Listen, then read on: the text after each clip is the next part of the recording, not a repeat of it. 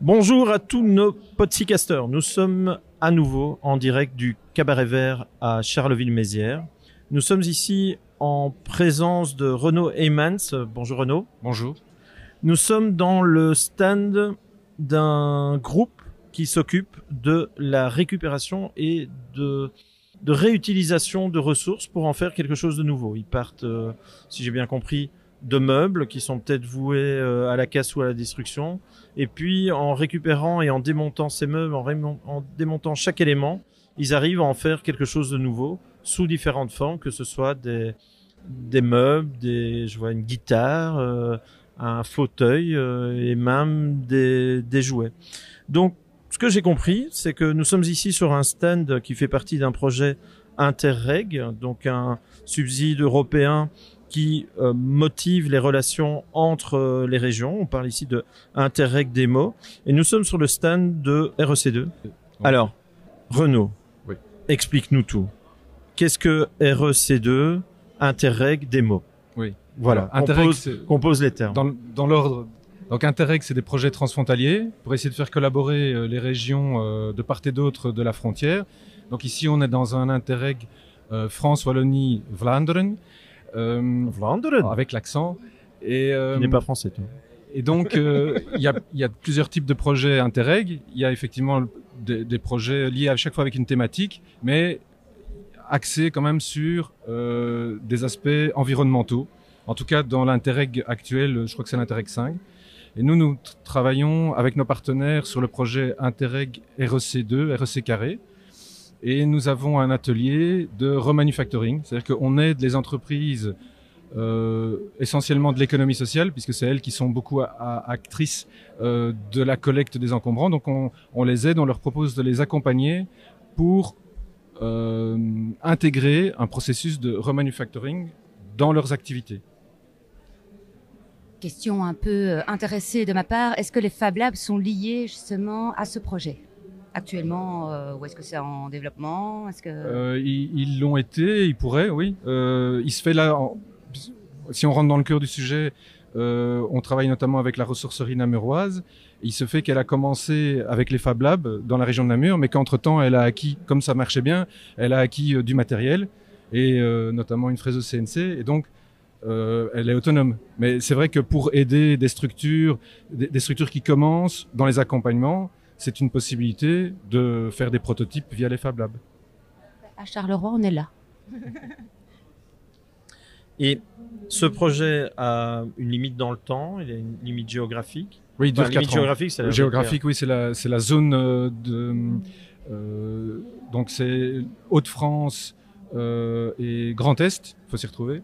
Et alors euh, en Belgique, c'est Luxem- province de Luxembourg, Namur, Hainaut, et puis après les deux provinces de Flandre. euh, J'ai peur de me tromper, je crois que c'est Flandre occidentale, Flandre orientale, enfin celles qui font la frontière avec la France. Ils appellent ça la zone éligible. Euh, et donc ici, pour le remanufacturing, dans le processus euh, de collecte des encombrants, euh, le cercle vertueux, c'est de collecter des objets, de les mettre en, en vente, de les revendre, en les nettoyant ou en les réparant. Alors, l'autre étape, c'est de faire du, de l'upcycling. Et là, on est plutôt, on essaye de valoriser euh, la matière issue du mobilier qu'on ne sait pas revendre. C'est ça. Voilà. Et qui normalement, qui- voilà, soit, il ne se en- vend pas en parce bois que de chauffage. voilà, exactement. Soit il se vend pas parce qu'il est complètement démodé, soit il est abîmé, trop abîmé, cassé.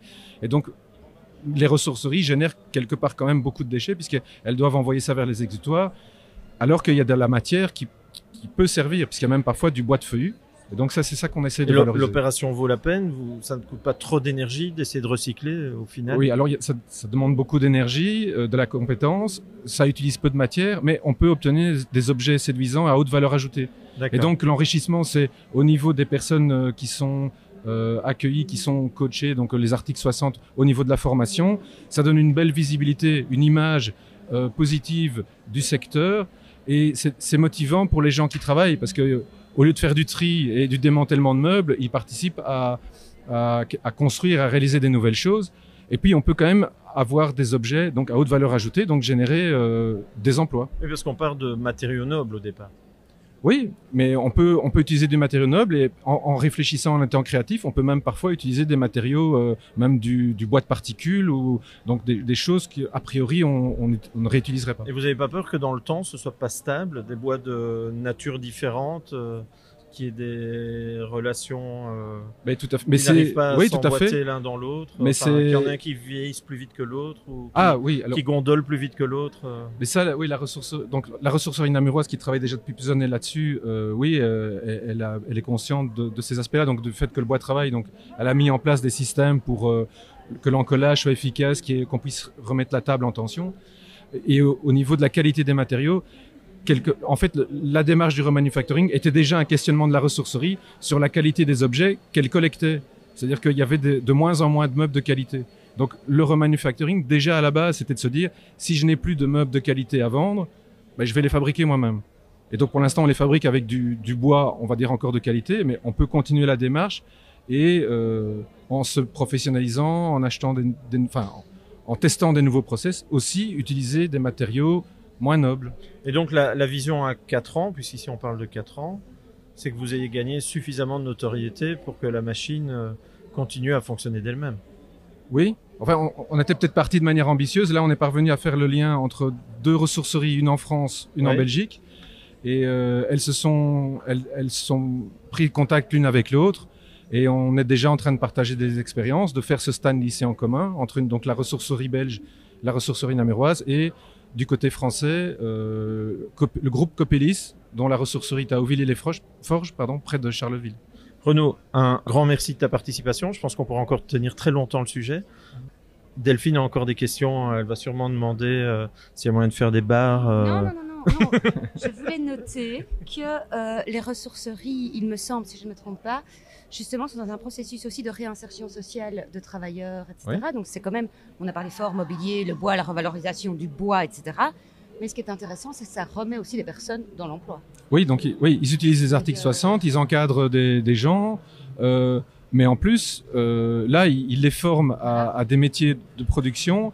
Et dans le cas de la ressourcerie namuroise, ils ont embauché. Ça, ça a permis, parce que souvent les articles 60, le problème après, c'est de leur trouver quand même un, un emploi.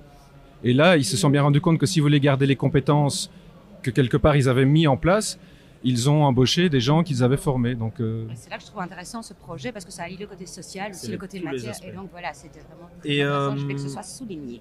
Renaud, où pouvons-nous vous retrouver pour nos auditeurs Site web, euh, réseau social euh, Comment Alors, on vous retrouve Ben, il y a le site, euh, il y a le site de la ressourcerie, c'est, je crois que c'est Ressourcerie Fabrique.